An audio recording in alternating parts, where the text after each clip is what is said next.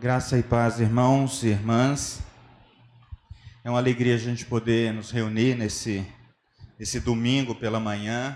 A você também que nos acompanha nessa transmissão. Nossa alegria em perceber você por aqui. Quero convidá-lo para abrir a sua Bíblia em Gênesis capítulo 12.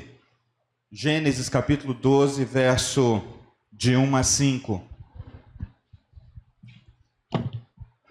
A leitura que está sendo projetada é na versão que eu lerei. A gente vai ter algumas Bíblias dessa versão nos bancos.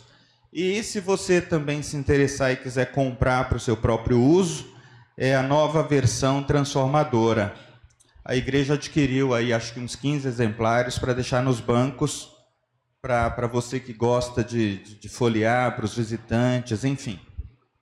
Diz assim o texto. O Senhor tinha dito a Abraão: Deixe a sua terra natal, seus parentes e a família de seu pai, e vá à terra que eu lhe mostrarei. Farei de você uma grande nação, o abençoarei e tornarei famoso, e você será uma bênção para os outros. Abençoarei os que, os que o abençoarem, e amaldiçoarei os que o amaldiçoarem. Por meio de você, todas as famílias da terra serão abençoadas. Então Abraão partiu, como o Senhor havia instruído, e Ló foi com ele. Abraão tinha 75 anos quando saiu de Arã. Verso 5: Tomou sua mulher Sarai, seu sobrinho Ló e todos uh, os bens, os rebanhos, os servos que havia agregado uh, à sua casa em Arã e seguiu para a terra de Canaã quando, uh, e seguiram para a terra de Canaã. Até aqui. Eu não vou começar a outra parte do texto, que ele já vai fazer parte do verso de número 6. Vamos orar mais uma vez? Peça a Deus que fale com você. Senhor, nós estamos diante do, de Ti e a gente quer ouvir a tua palavra nessa manhã, é, pensando em como a gente pode aplicar, ó Deus, a tua palavra ao nosso coração e, e as situações que a gente vive no nosso dia a dia. Ó Deus, fala com cada um de nós, fala com comigo e glorifica, Senhor, o teu nome. Nós te, nós te pedimos em nome de Jesus. Queridos, ah, nós vamos é, conversar hoje pela manhã sobre vivendo a missão e deixando um legado. Eu estava pensando que o título dessa mensagem poderia ser é, Viva a sua história e deixe um legado. Depois que eu coloquei esse nome aí, né? Ah, porque isso, tem, isso é mais pessoal, né? Viva a sua história e deixe um legado o nome missão, ele tem muito a ver com, com propósito, né? Viva ah, com propósito, descubra realmente qual é o motivo da sua existência, por que, que Deus nos trouxe ao mundo. E aí eu vou contar algumas histórias, eu espero conseguir ser é, sucinto para contar algumas histórias bíblicas, algumas histórias de, de homens, depois eu percebi que eu poderia ter incluído histórias de mulheres, né, também é, de como Deus encontrou essas pessoas no meio da história delas e convidou essas pessoas para viver uma nova jornada, para viver um novo momento da sua, da sua própria história. E aí eu fiquei pensando que muitas vezes a gente tende a querer repetir a história dos nossos pais, ou a história daquelas pessoas com as quais a gente foi criado, ou a história ou a tendência do mercado, né? Ah, o que, que você quer ser quando crescer? Às vezes o filho fala a profissão do pai, às vezes a filha fala a profissão da mãe. Às vezes nós falamos a profissão que está em moda no mercado, ou aquela que ganha mais dinheiro, ou aquela que aparentemente pode deixar a pessoa mais feliz, né? Eu quero ser bombeiro, eu quero ser ah, ah, militar. Muitas crianças falam assim, mas ah, como que Deus nos encontra no meio da nossa história e nos chama para viver a história que Ele tem para nós. O texto que a gente leu conta a, a história de um homem, Abraão.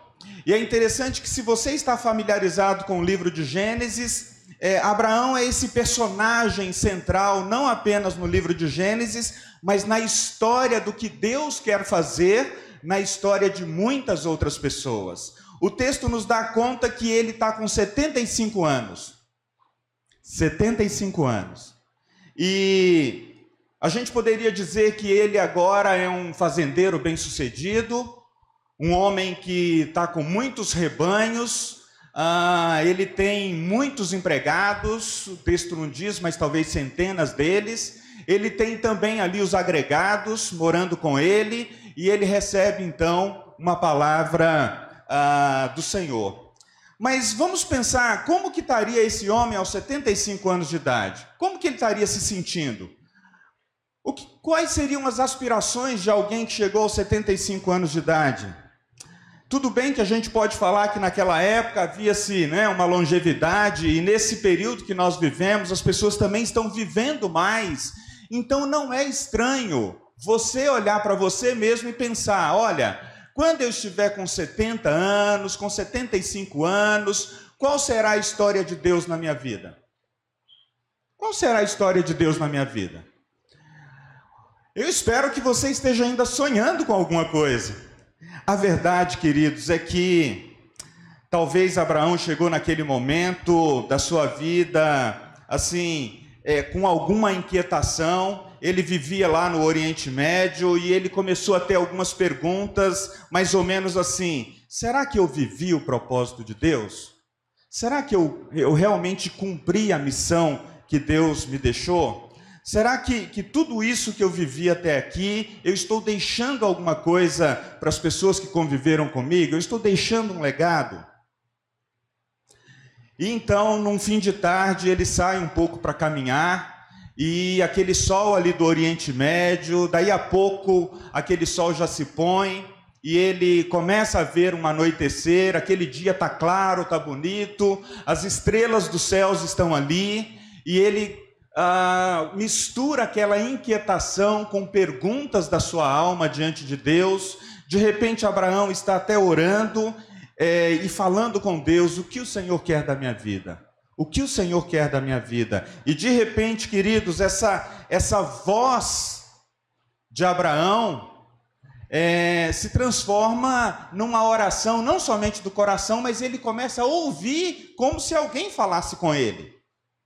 É interessante que nesses dias de, de que a gente tem chamado a, a igreja para orar e a gente tem chamado você para orar não somente no dia da torre de oração, mas a gente espera que a oração esteja presente todos os dias da sua vida. Eu tenho ouvido de algumas pessoas a seguinte expressão: olha, hoje no meu tempo de oração eu ouvi a Deus Deus falou comigo, Deus falou comigo pela palavra, Deus falou comigo através de uma música, Deus falou comigo através daquilo que ele falou com outra pessoa. E alguns podem até estranhar, mas como assim Deus falando com a gente? Né?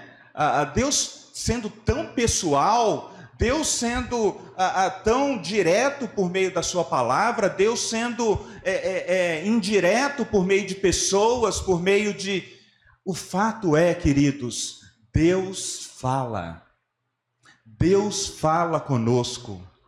E quando você começa a, a, desfrutar desse relacionamento no qual Deus fala com você e não é só coisa da sua cabeça, você começa, obrigado, Senhor, porque eu posso ouvir a tua voz. E naquela tarde, naquele início de noite, naquele céu cheio de estrelas, ah, Abraão tem certeza de que Deus está falando com ele, está dizendo para ele: Abraão, sai do meio ah, dos seus parentes, vai para um outro lugar que eu vou te mostrar. Você está com 75 anos, mas a sua vida não terminou. Na verdade, a maior aventura da sua vida vai começar agora.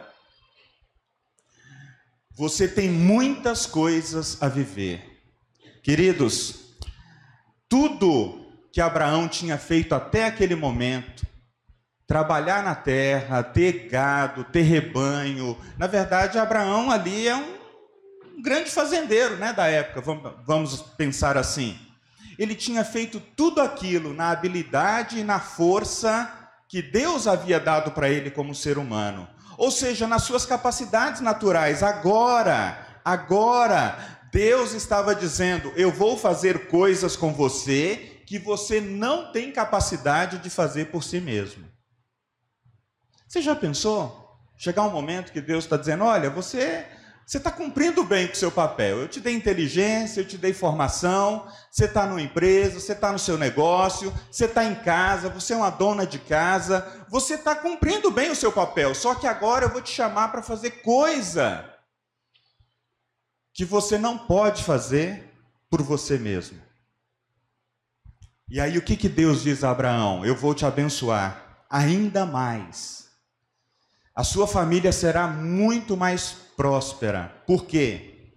Porque através da sua família, muitas outras famílias ou todas as famílias da terra serão abençoadas. E não somente isso, Abraão. Em ti todas as gerações serão benditas. Eu acredito que Abraão não estava entendendo nada. O que você viveu até aqui é apenas a base para eu começar um novo momento na sua história. Queridos, mas como é que Abraão poderia compreender que a partir daquele momento Deus estava convidando ele para viver uma outra, um outro momento da sua vida? Como que Abraão poderia compreender que a partir daquele momento Deus estava convidando ele para viver a, a, missão agora dele, de Deus e não de Abraão? E, ao, e talvez você se pergunte, pastor, mas como que eu, como que nós podemos é, viver a, a nossa missão diante de Deus no tempo que a gente vive? No tempo que eu vivo, correndo, com tantas coisas para fazer, com uma agenda atribulada, é, filho, é, trabalho, é, empresa, é, pagamentos, boletos, é, todas essas coisas. Pandemia, fico em casa, corro, me vacino pela terceira ou quarta vez, o que, que eu faço? Recebo uma visita ou não? Guarde isso, para você e eu vivermos a nossa missão, é preciso descobri-la. Talvez a gente. Mas isso é o óbvio, né, pastor? Descobrir a nossa missão é óbvio. E então a gente precisa fazer essa perguntinha básica: qual é a missão de Deus? E às vezes a gente diz assim: qual é a missão de Deus para a minha vida? Quando você diz qual é a missão de Deus para a minha vida, coloca lá, Ronaldo. Às vezes a gente está limitando a Deus. A gente está querendo que Deus entre na nossa vida e não mexa com muitas coisas e ele encaixa a missão dele ali no meio da nossa vida. Vocês estão percebendo? Então a pergunta errada é: qual é a missão de Deus para a minha vida? A, a pergunta correta é: qual é a missão de Deus para esse momento da minha vida? É preciso separar que a missão de Deus é uma missão eterna. Ele enviou seu filho para salvar todo aquele que estava perdido. E a nossa missão é temporária, é absolutamente temporária. Olha, você pode passar 10 anos focado em criar filhos, você pode passar 5, 10 anos é, de repente trabalhando muito, você pode passar mais alguns anos fazendo duas ou três coisas, mas tudo isso é algo temporário. A pergunta é: o que Deus, né? Qual é a missão de Deus? A missão de Deus, queridos, nós precisamos é, olhar para aquilo que Deus falou com Abraão. A missão de Deus era abençoar as nações. A missão de Deus é fazer isso usando seus filhos e filhas. A missão de Deus, queridos, começou com Abraão, foi centralizado na pessoa de Jesus. Os discípulos que conviveram com Jesus participaram dessa missão e ela chegou até a nós. Chegou até você. Chegou até a mim. E agora Deus está dizendo: olha, está com vocês. Passamos o bastão, está com vocês. Mas ainda assim fica a pergunta: como descobrir e andar com Deus em missão? É interessante que isso é muito simples e às vezes a maioria de nós que fomos criados na igreja, a igreja complicou bastante isso. Nós fomos é, ensinados a nos envolver com uma série de atividades religiosas, com uma série de, de atividades que, que, que movimenta a nossa vida, que movimenta a vida da igreja, e durante uma boa parte da minha vida eu vivi num ativismo religioso. E às vezes uma pessoa que não era cristã se aproximava da minha vida e olhava assim e falava: O quê? Eu não quero isso para minha vida, não. Você é louco, você corre a semana inteira. Você trabalha a semana inteira e, e, e quatro, cinco dias por semana você está correndo na igreja, fazendo coisas, fazendo coisas. Não, eu, eu não quero isso. E eu achava que era aquilo que Deus estava querendo que eu fizesse. Até que tentando entender realmente o que Deus queria da minha vida e da vida da Gisélia. Em 2004, a gente foi para um retiro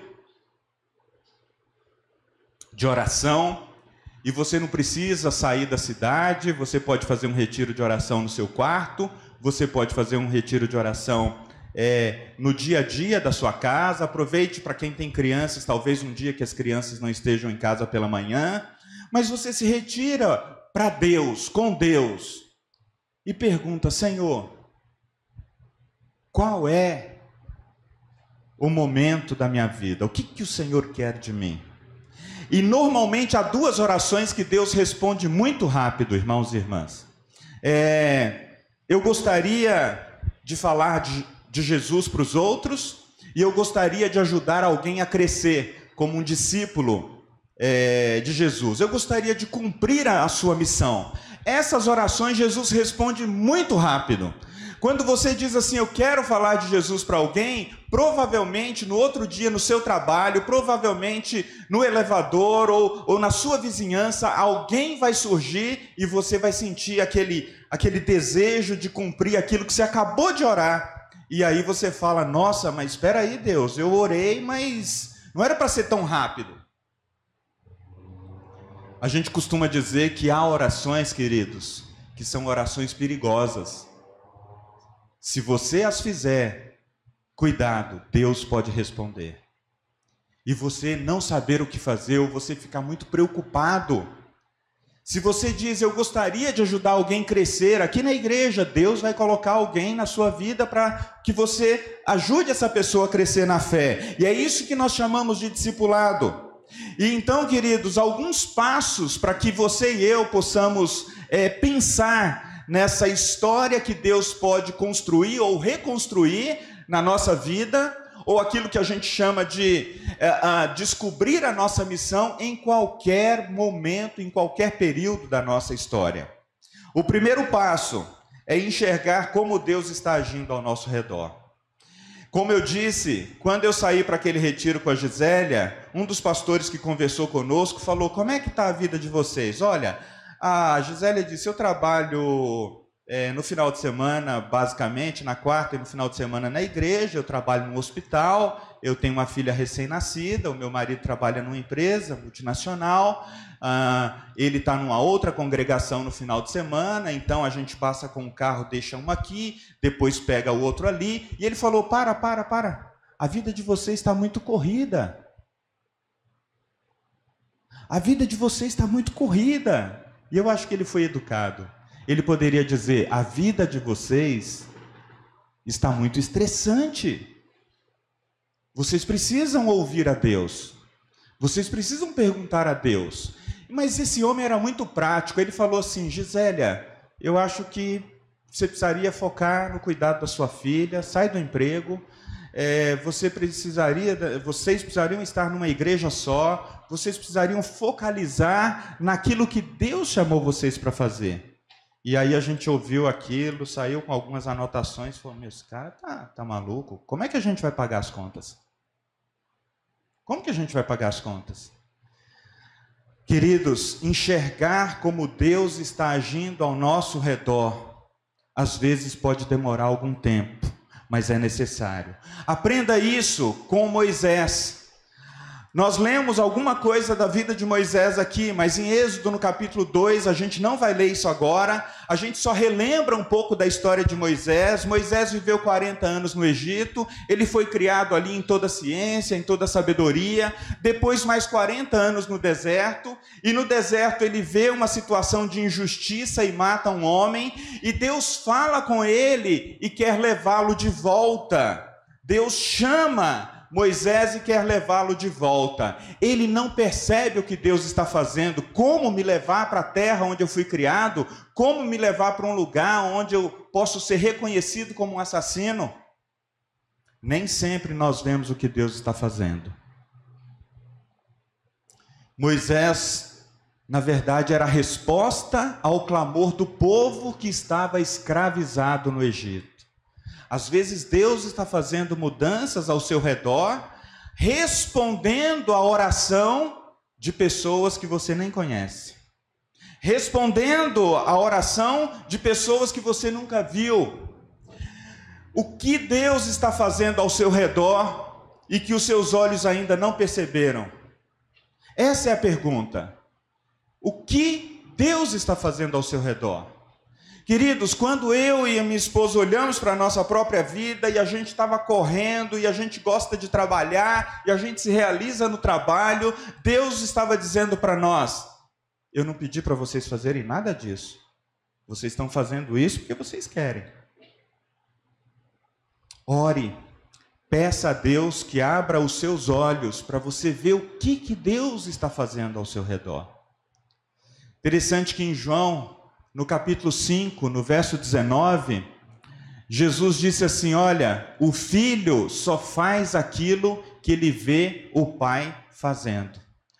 Se Jesus, o filho, ele tomou por, por princípio só fazer aquilo que ele via Deus fazendo, esse princípio é caro, irmãos e irmãs, para a gente não esquecer dele e para a gente se perguntar o que que Deus está fazendo nesse momento na vida dessa igreja. O que, que Deus está fazendo nesse momento na minha família? O que, que Deus está fazendo nesse momento na nação?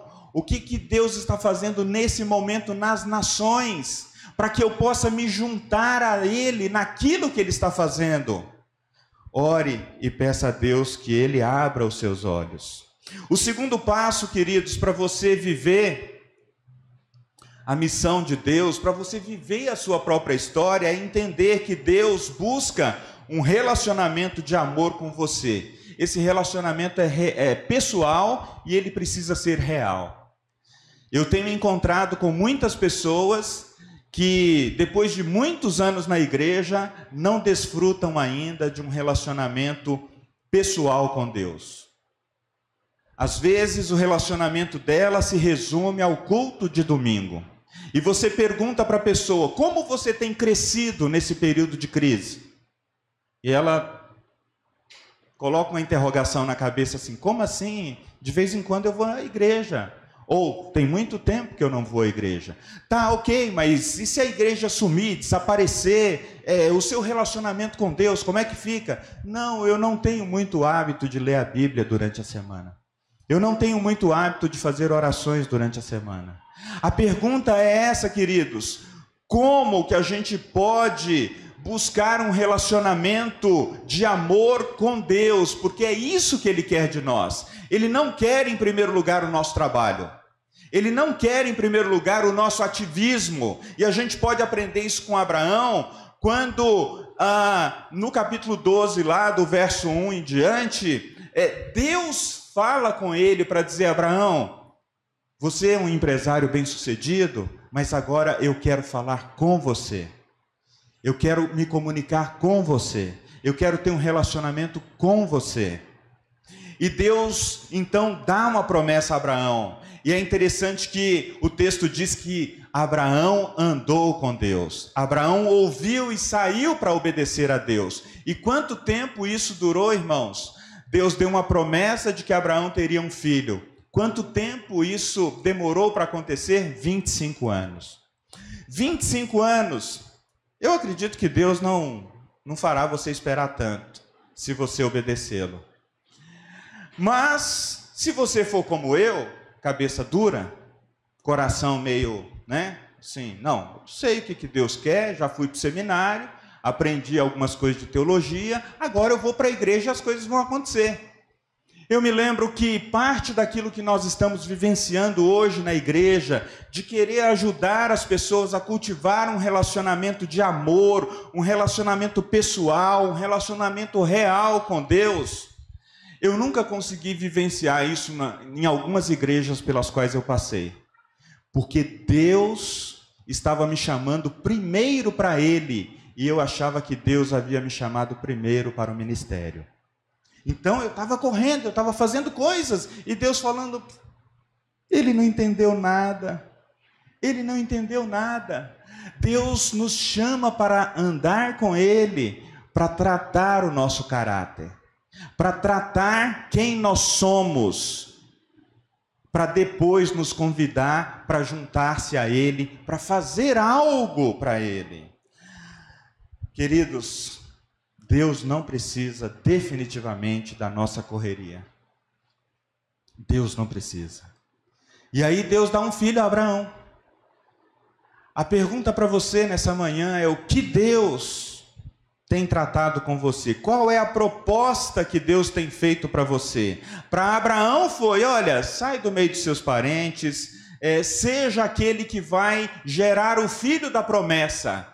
Qual é a proposta que Deus tem feito para você nesse momento da sua vida? Isso nos leva ao terceiro passo, irmãos. Nós precisamos aceitar o convite de Deus para nos envolver com Ele. Eu demorei muito tempo para aceitar o convite de Deus para me envolver com Ele. Gisele, então, demorou também um tempinho. Olha, aquela conversa com aquele pastor, naquele retiro, foi um momento divino. O que, que eu chamo de um momento divino, irmãos? Você sabe aquela conversa que você teve com alguém e que você não tem coragem de dizer, mas que depois você percebe que aquela conversa foi reveladora, que aquela conversa trouxe sabedoria, que aquela conversa trouxe discernimento e que aquela conversa, na verdade, era o próprio Deus trazendo direção para a sua vida? Pois é, depois de alguns anos, eu e a Gisele aceitamos que aquela conversa, ela poderia ser, ter sido cumprida há três anos atrás, quando ela saiu do hospital e foi trabalhar numa clínica. E depois tentou ir para ir outro hospital. E Deus precisou cercá-la de todos os modos, até o ponto de chegar e dizer: para, para, você não entendeu? O seu tempo no mercado de trabalho terminou. Você agora vai trabalhar para mim somente. Queridos, não há problema nenhum em você trabalhar no mercado, desde que Deus participe da história da sua vida desde que Deus participe da sua carreira, desde que Deus participe da sua vida de maneira tão clara que você sabe que Deus te colocou naquele lugar do mercado para cumprir a missão dele. E aí a Gisélia pega o telefone e me liga, e naquela época era difícil, né? Não tinha celular, não tinha esses negócios. Parou em algum lugar, me ligou. Não, chegou em casa, me ligou do fixo. Bem, chorando. Quando a mulher te liga chorando, cara, isso não é bom. Isso não é bom. A mulher já te ligou chorando alguma vez? Isso não é bom. Ah, tem um negócio sério aí no meio. Bem, Deus falou comigo. Ela tinha ido ao hospital para entregar os documentos, porque ela havia sido aprovada num processo ali, e na hora de escolher o turno, a pessoa lá disse: Não, você parece que não, não quer trabalhar, eu não vou te dar a vaga. Ao mesmo tempo que aquilo foi agressivo, foi Deus dizendo para ela: Olha, não lute contra os grilhões, não lute contra a minha vontade, não lute contra a minha direção. Agora eu quero você só para mim. O mercado acabou na sua vida. E aí eu comecei a pensar: as contas não vão fechar. Eu comecei a pensar: nós não vamos conseguir pagar o aluguel eu comecei a pensar como que a gente vai manter essa menina na creche. E todas aquelas perguntas. E aquele monte de borboleta aqui, né? no meu estômago. E eu do outro lado gelado, comecei a suar. Falei, gente, aumenta o ar aí da sala, aumenta o ar. E, irmãos, como aceitar o convite de Deus para se envolver com Ele em sua missão? A gente precisa aprender algumas coisas com Davi. E o texto lá de 1 Samuel, no capítulo 16, depois leia em casa, no verso 11 e 12, capítulo 7, é aquele momento que Jessé chega à casa, é, a casa, na verdade, né, o profeta chega à casa de Jessé e, e fala, olha, eu cheguei aqui porque Deus me mandou escolher uma pessoa uh, para se juntar comigo na missão dele. Você tem uns filhos aí para a gente ver quem a gente pode ungir como rei? Ora, é interessante que todos os meninos que foram trazidos não era aquele que o profeta tinha no coração que deveria ser ungido. E aí acabaram-se as crianças e o profeta disse: Mas não tem mais nenhum filho? É, tem, tem um menino aí, mas uh, ele está lá no campo, ele é, está lá cuidando de algumas ovelhas. Não, não, chama ele. E quando chamou, Davi, o profeta disse: É esse, é esse. Aqui a gente aprende, queridos, que Deus convida, Deus convida você quando ninguém te vê. Deus convida você quando as pessoas olham para a sua aparência e falam: Ah, não, esse daí eu não vou chamar.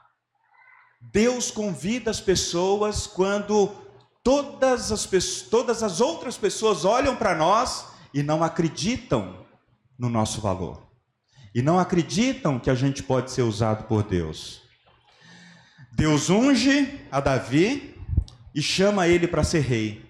Davi era alguém que tinha outros talentos. Ele era poeta, ele era músico, ele se desenvolveu na arte da guerra.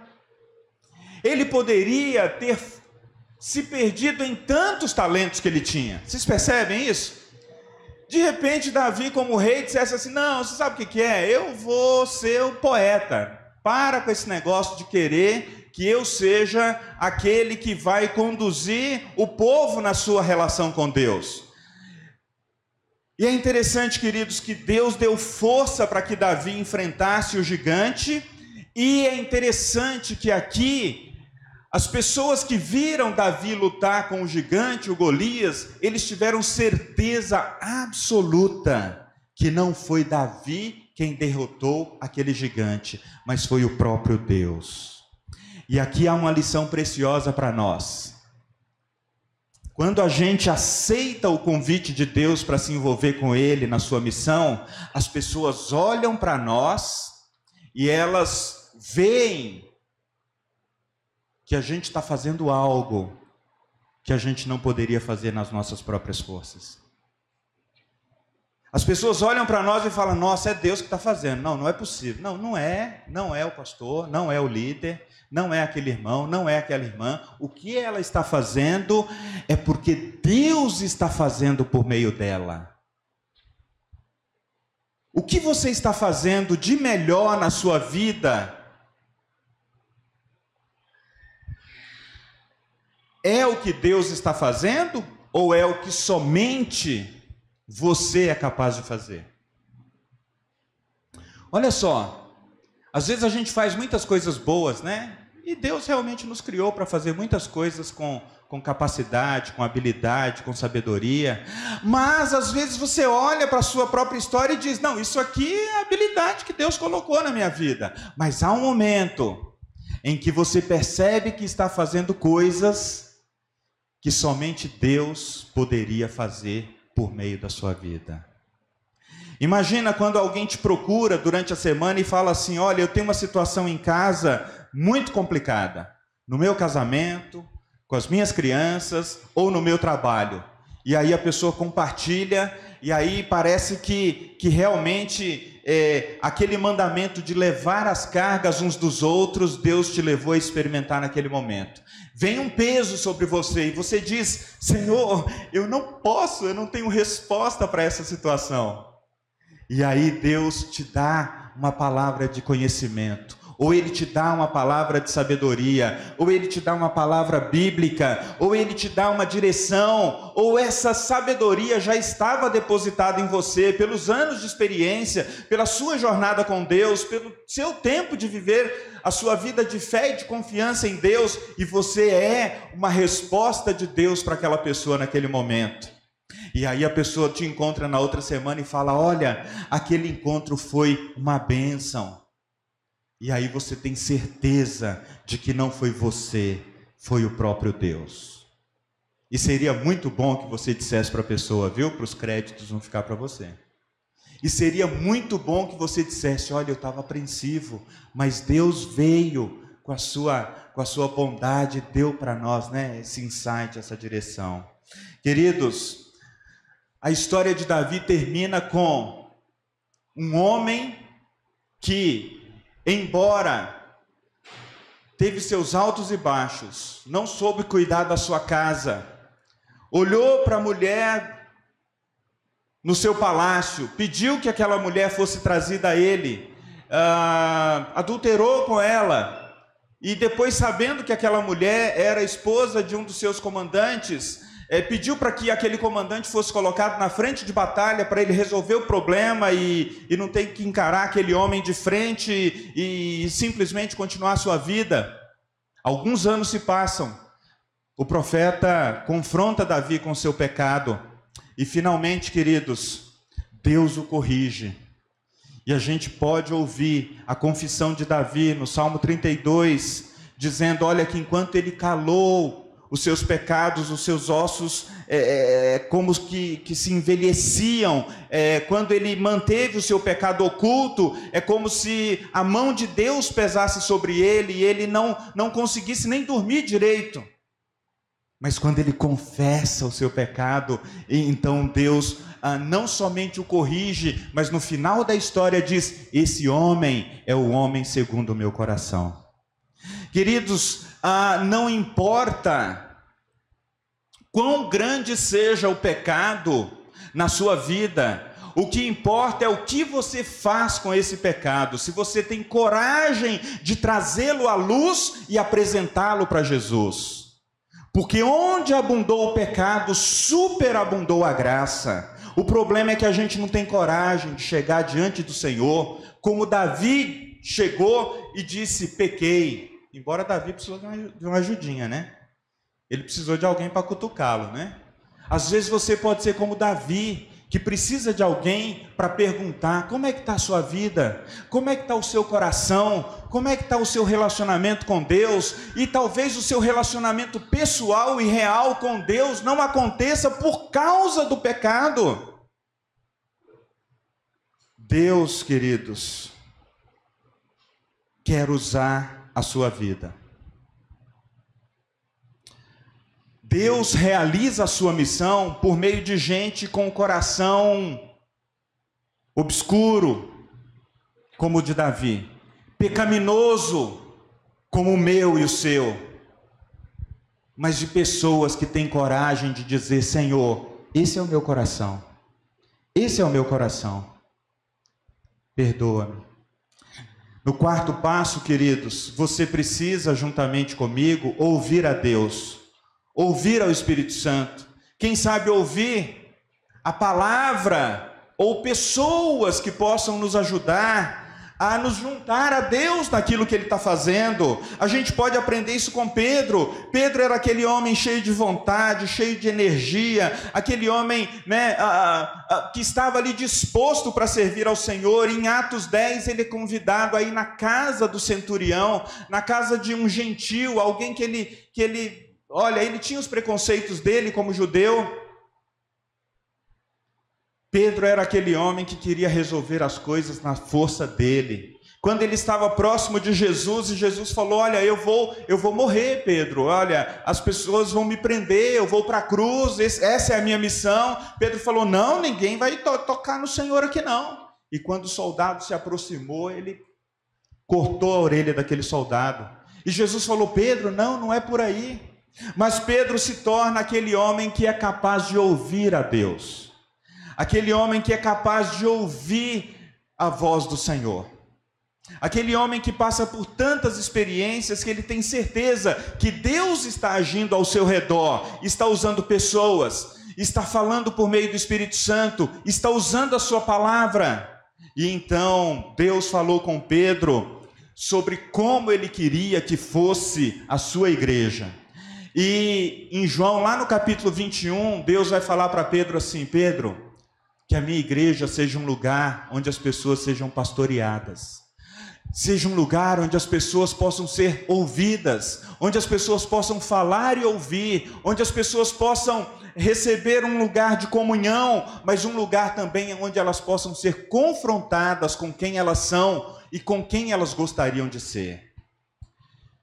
Queridos, para a gente crescer, nós precisamos de pessoas que perguntem para nós se a gente vai realmente tomar responsabilidade pela nossa vida ou não.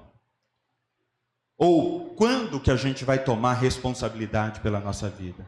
Talvez você, como pai, um dia já perguntou para um filho: Filho, e aí? Quando é que você vai tomar responsabilidade pela sua vida? Quando é que você vai começar a assumir os seus atos? Quando é que você vai se tornar responsável pelo que você faz?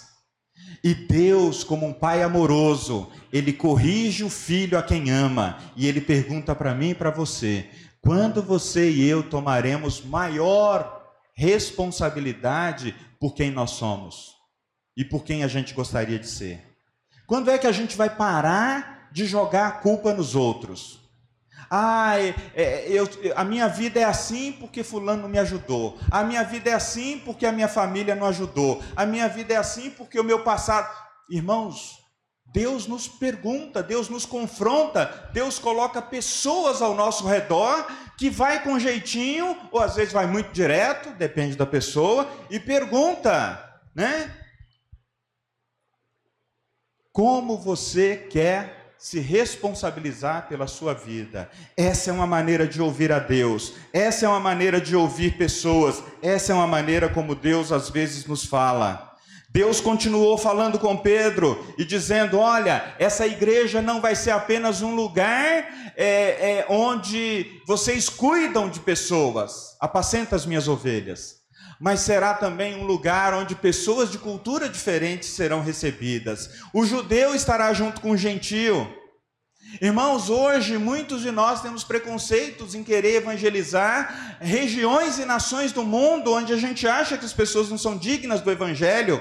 A igreja e o evangelho é multicultural, é para todas as culturas. Deus usou Pedro para converter milhares. De que forma Deus tem falado com você nesses dias? Você permitiria que Deus usasse pessoas para falar com você ou você acharia isso uma intromissão muito grande? Ah, houve momentos na minha vida que eu achei, viu? A pessoa chegava com uma direção para mim, assim, e olha que eram situações que eu havia me permitido. E eu achava, não, aqui já foi intromissão demais, né?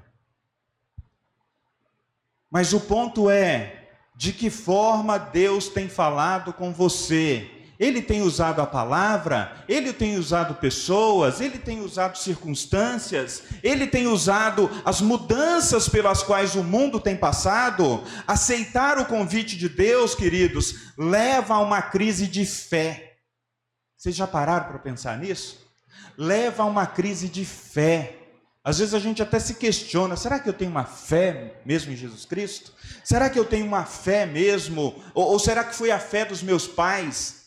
Ah, eu sempre frequentei a igreja. Mas muitas vezes, na maioria das vezes, você tem fé, mas o convite de Deus requer fé e ação. Você precisa colocar a sua fé em ação.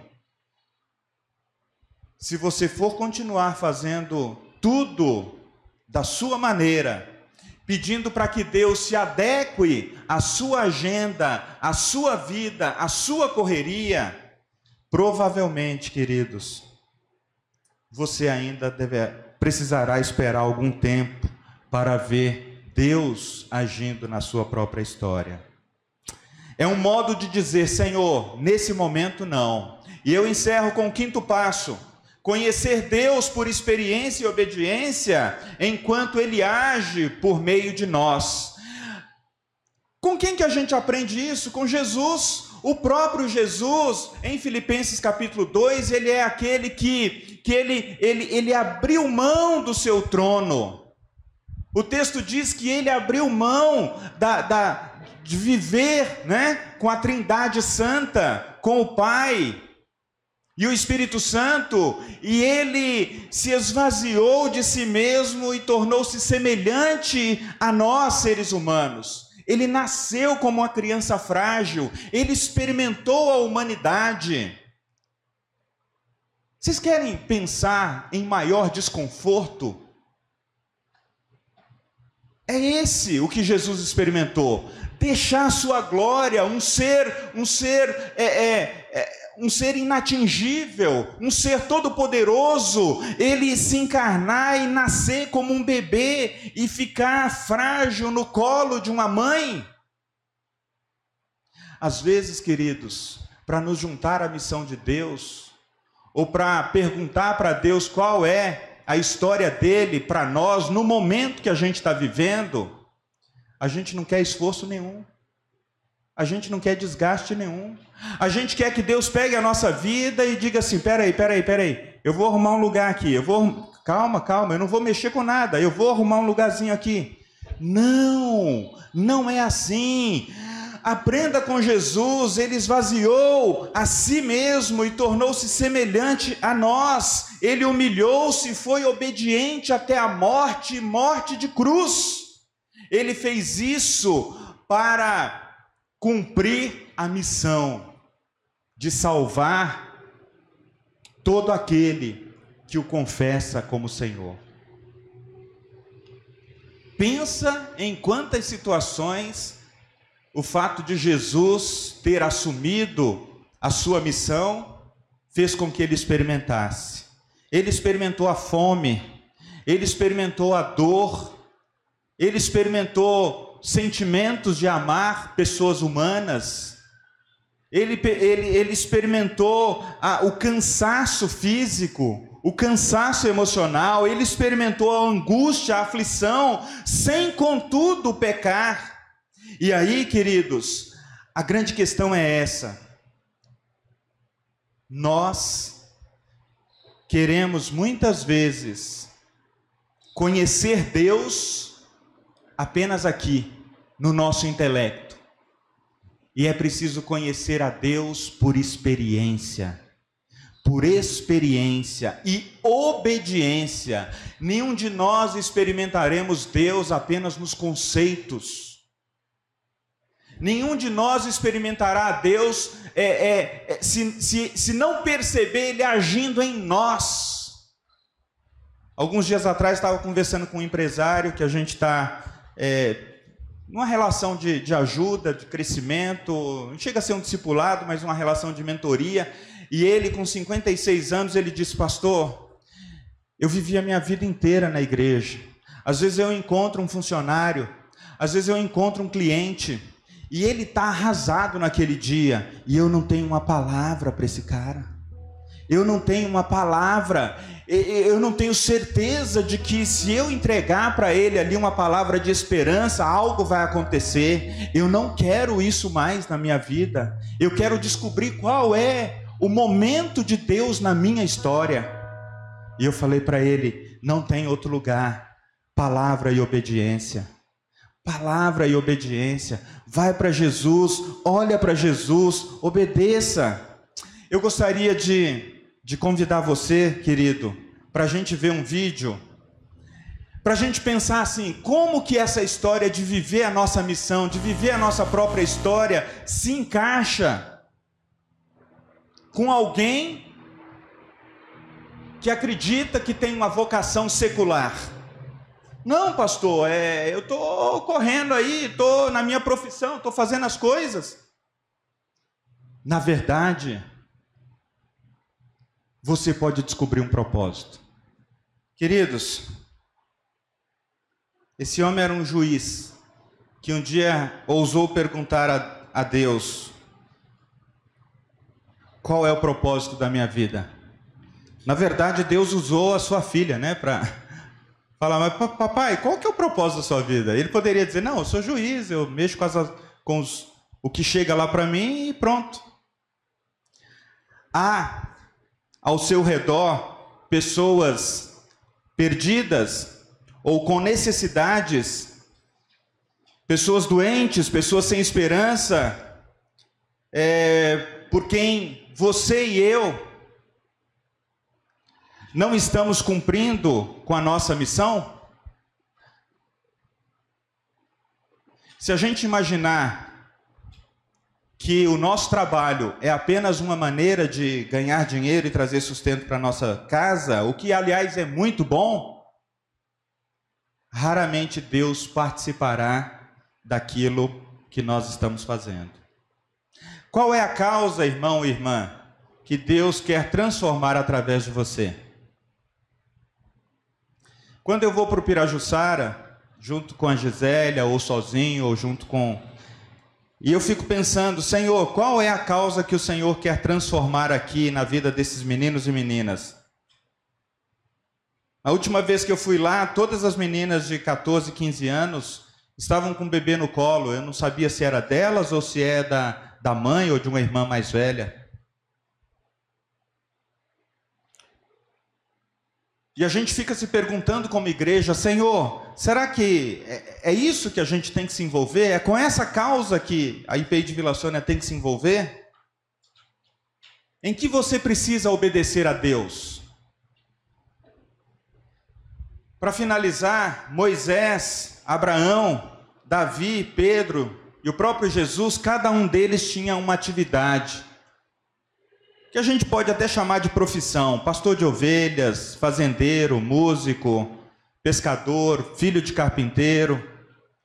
Agora, o que me chama a atenção é que em cada caso, a atividade de Deus não estava presente na vida dessa pessoa, exceto no caso de Jesus.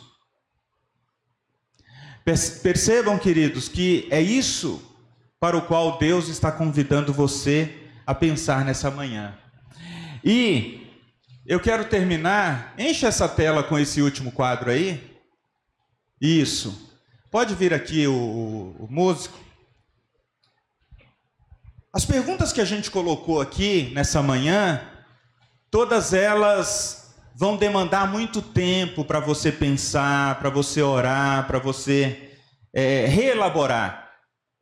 Como eu disse, Há 20 anos atrás eu queria ajudar pessoas a crescer no seu relacionamento com Deus. E somente agora eu estou podendo vivenciar isso aqui na igreja em Vila Sônia.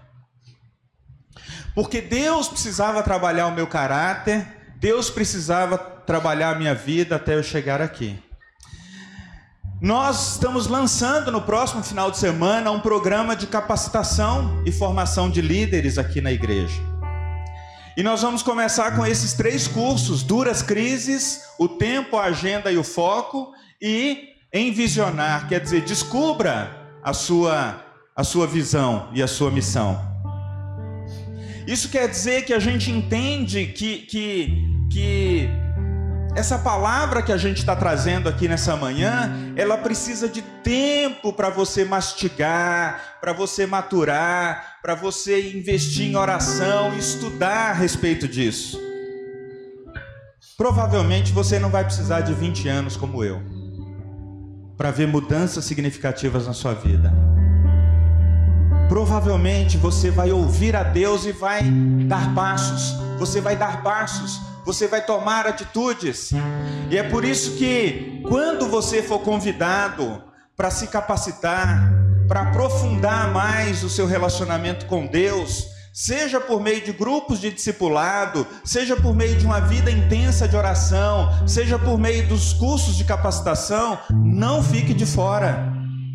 É Deus querendo te dar ferramentas para você descobrir qual é o momento da sua vida e como você pode viver a missão de Deus.